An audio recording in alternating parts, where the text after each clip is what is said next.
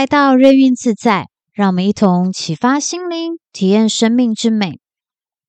最尊贵的第十六世大宝法王噶玛巴，是二十世纪藏传佛教最重要，也是最具传奇色彩的上师之一，在古老金刚乘客教派中极具影响力，并在西元一九四四年开始弘扬佛法至西方国家。在上一篇影片介绍到关于最尊贵的第十六世大宝法王一生的事迹，还没有看过的朋友们可以去看一下哦。影片链接我会放在上面及片尾。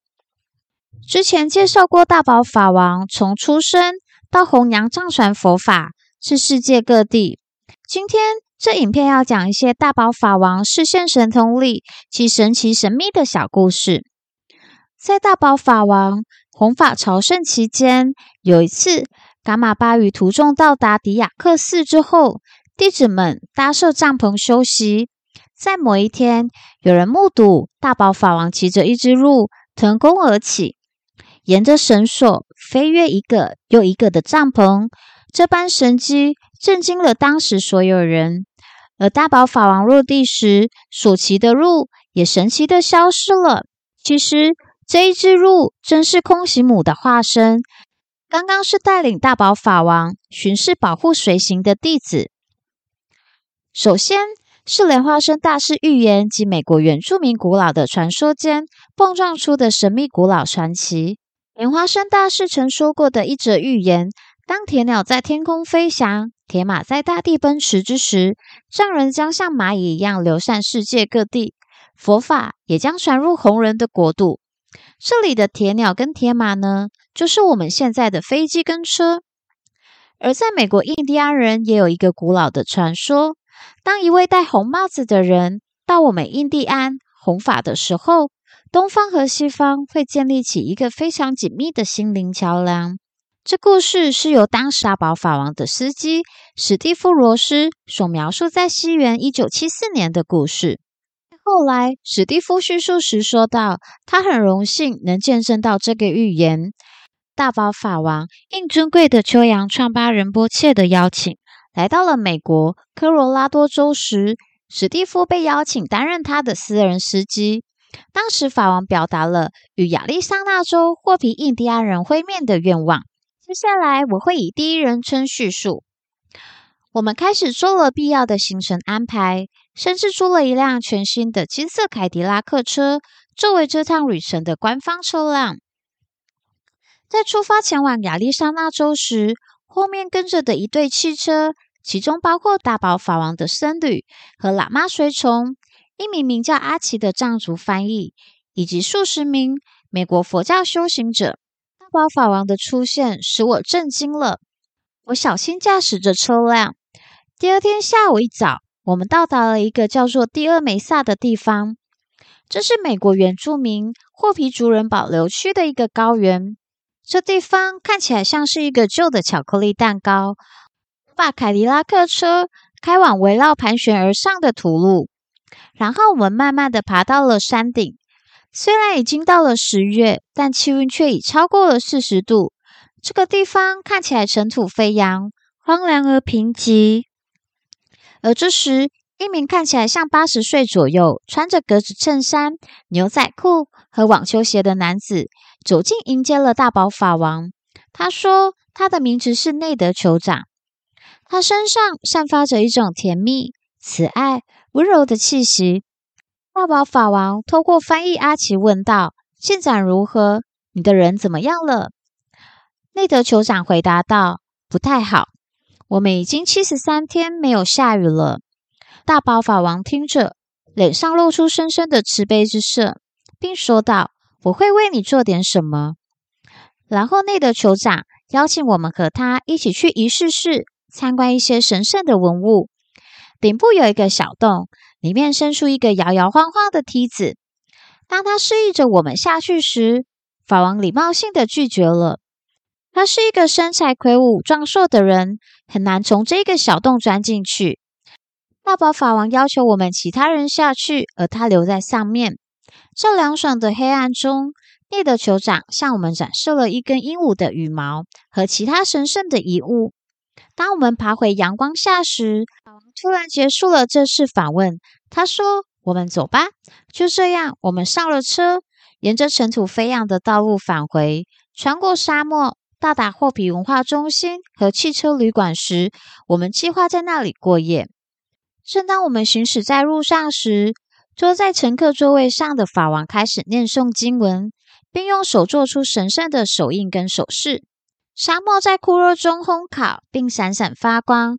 在当时，我望向天空，注意到一朵小小的、像羊一样毛茸茸的小云球，独自在地平线上。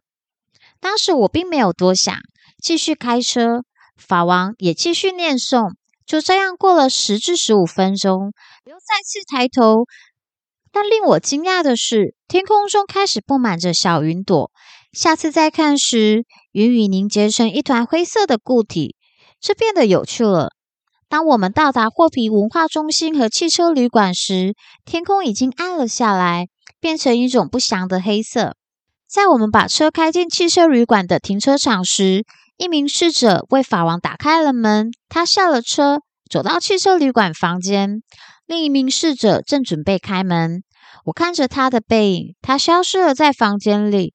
就在门在他身后关上的那一刻，天空中爆发了一声中从未听过的雷电。你们能想象到最戏剧化的展示？然后雨开始下得很大，倾盆大雨。到了那天晚上，周围所有村庄都传开了这位激将法王下雨的消息。很快，汽车旅馆周围就聚集了一群人，每个人的脸上都流露出对法王的敬畏和崇拜。这是最尊贵的第十六世大宝法王和美国原住民的神秘古老联系。最尊贵的第十六世大宝法王非常喜欢动物，尤其是鸟类。在锡金隆德市，甚至有一个美丽的花园，小径围绕的金鱼池及一个大型的鸟舍。当在欧美国家弘法时，由于大宝法王对于鸟类的热爱，甚至能在完全不熟悉路况、更没有导航下，引导司机到一些偏僻乡野的地方，找到鸟类饲养的店家，而且所到之处都让每个人留下了深刻的印象。据说，大宝法王曾一次次耐心地教导这些鸟类念诵他的心咒“噶玛巴千诺”。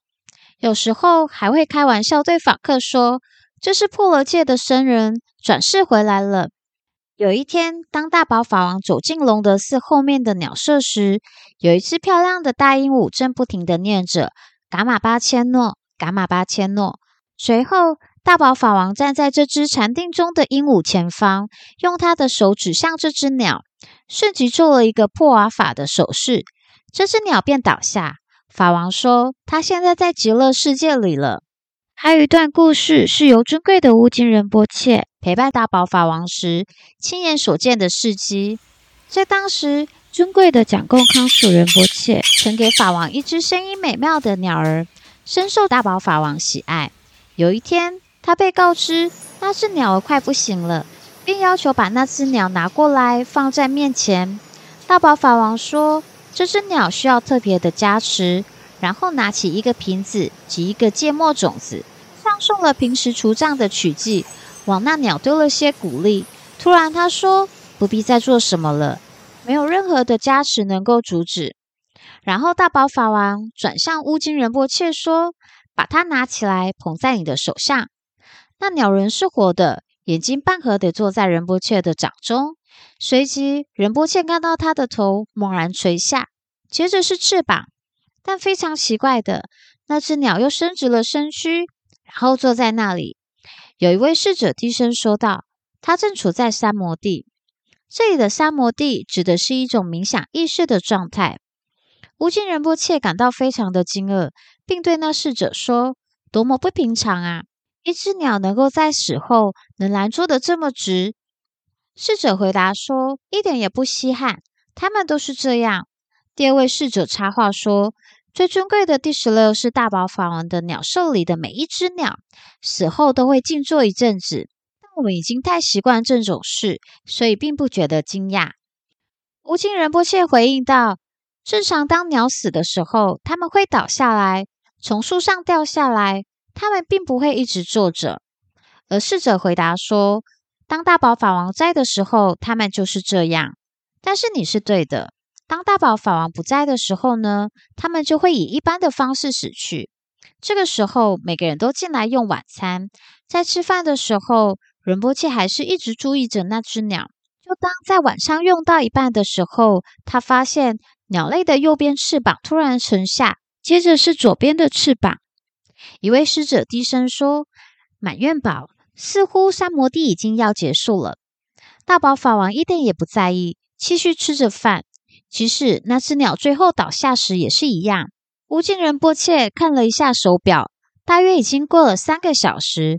无论那个侍者后来说了什么，无尽仁波切仍然相当的惊讶，因为大多数的人恐怕都难以置信，除非他们亲眼所看到。总而言之，最尊贵的第十六世大宝法王真是一位不可思议的人物。还有一次，大宝法王造访欧洲时，带大家到一个全市最大的鸟店。走进店里时，他会听一下，然后说：“这只鸟在说精彩的故事。”那边那只鸟则是在乱叫一通。当大宝法王靠近鸟笼时，他要的鸟便飞向他。法王持咒，并对着鸟吹气，告诉大家。我在教他禅定。有人好奇地问：“这只鸟是谁呢？”大宝法王会回答说：“他曾经是我的一名弟子。”最尊贵的第十六世大宝法王以癌症示现的方式大波涅槃于美国。在当时，癌症、肺炎、糖尿病等多种综合病集中于一身时，据说。大宝法王当时自始至终都是很开朗愉悦地关心着周围所有人，连医生都觉得很压抑，身体处于各种疾病痛苦，但大宝法王却丝毫没有表现出来，还看起来不像有任何疾病的样子。医生当时每天都会询问大宝法王需不需要打吗啡止痛，但是每一次法王都会微笑着回应说不需要。正常，以医生的医学角度来看，身患着各种疾病与癌症，正常的病患都是需要靠打吗啡来抵制身体的疼痛。不过，法王自始至终都没有打过任何一次吗啡，而且大宝法王大波涅槃前十年就已经预言自己将于五十八岁，西元一九八一年离世。在法王大波涅槃后，采访过当时的医生。医生都觉得不可思议的说道：“在西元一九八一年十一月五日紧急抢救时，心脏的电子脉冲器就已显示心脏衰竭，不管做了什么都无济于事。正当护士要取出导管时，血压脉搏又恢复正常了。”米切尔赖斯医生描述，当时他亲眼目睹。从科学上来说是不可能发生的事。